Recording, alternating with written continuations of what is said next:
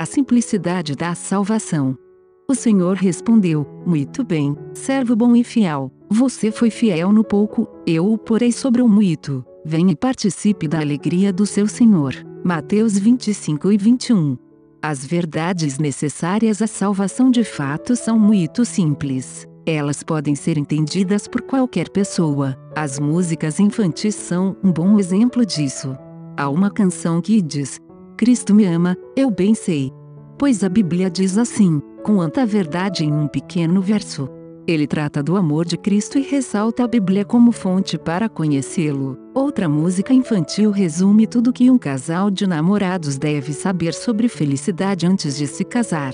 Nas cerimônias de casamento, essa canção evitaria aquela lista de recomendações sobre como ser feliz.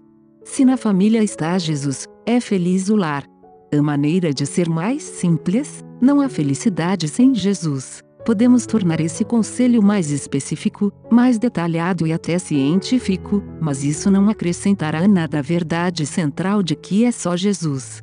A simplicidade é muito rica porque é de origem divina. Na vida cristã, a fórmula do sucesso também é simples. O que o Senhor pede que façamos para manter nossa prosperidade espiritual e consequente salvação é algo descomplicado. Para Deus, apenas três elementos são suficientes para a jornada cristã: oração, leitura da Bíblia e testemunho cristão. Essas três coisas podem ser resumidas em duas, porque é de que vale o testemunho de quem não lê as Escrituras e não ora? Vai testemunhar sobre o que?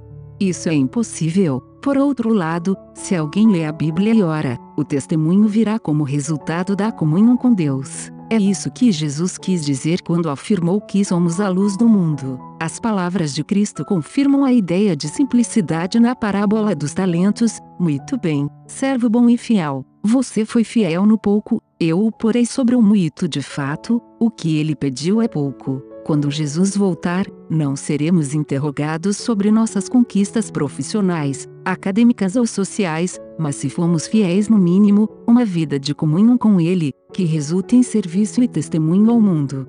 O que você dirá ao Senhor naquele dia?